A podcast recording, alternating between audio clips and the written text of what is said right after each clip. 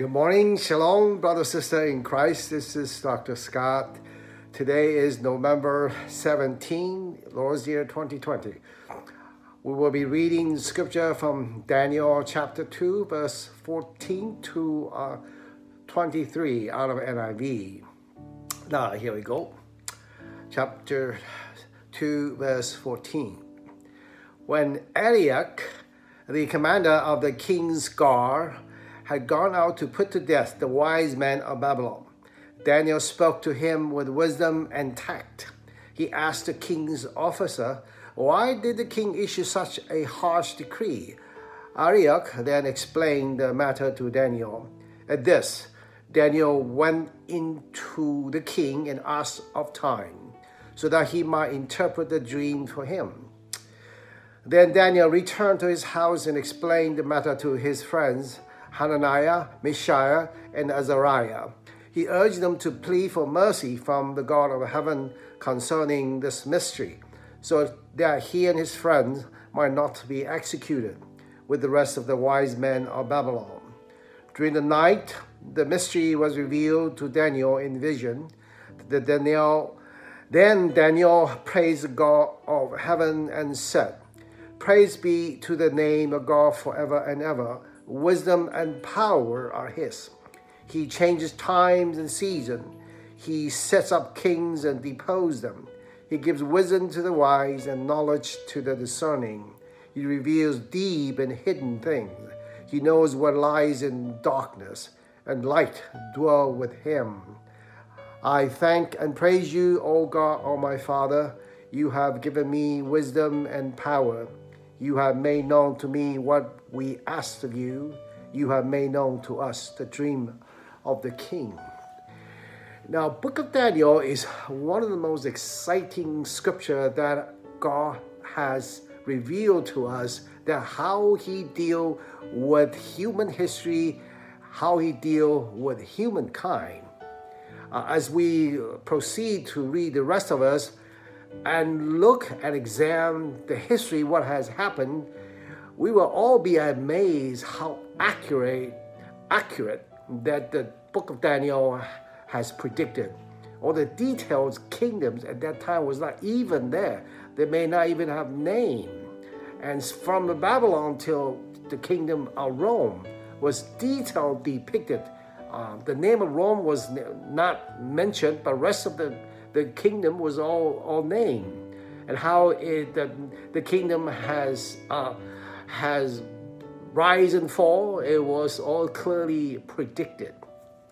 Now, here God was telling the humankind, as uh, Daniel said, you're the king, you're the God forever and ever. You depose the king and you set up the kingdom. You set up the time, the season.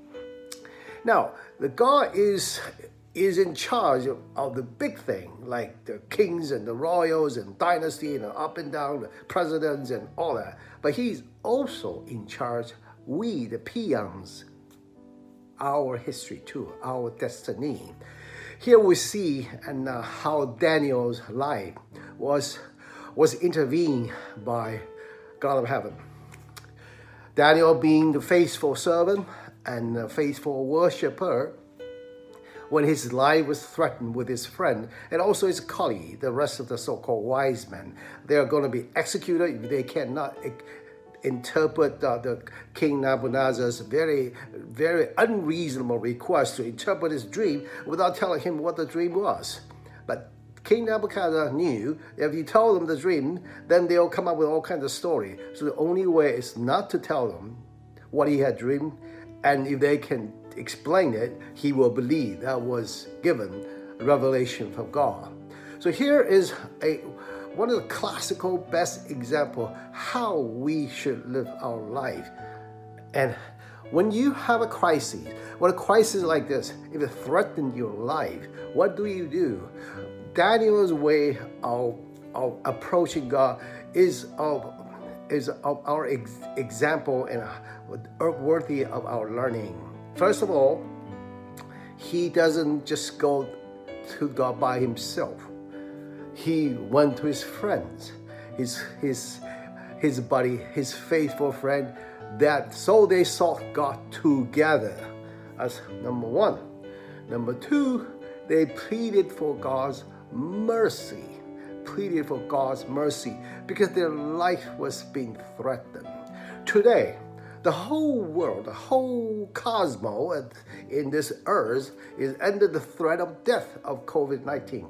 Many people's life been threatened, finance been threatened, relations been, been, threatened, your, your career been threatened. So what do you do? Together, we seek the Lord and we plead for his mercy. As like thousand years ago, he revealed to Daniel, today he will also reveal to you and me what is a wise thing to do, what is a right, right thing to do. We can all together share with Daniel's praise that you are the King of Kings. And in you, there, even in the darkness, there is light because you, inside you, was a mystery that was hidden. And it's ready to be revealed to all of us if we wanted to come to Him.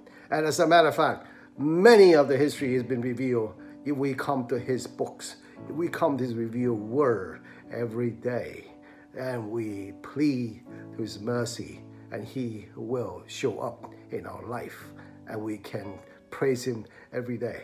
So today, as you proceed to your life, may the Lord of mercy give you the revelation of His word, and may His word is like light that will shine out like a shining light, go into darkness, no matter how dark you're driving you, and it will show you the path. And may all glory go to our Lord, our Christ, and our Savior. Amen.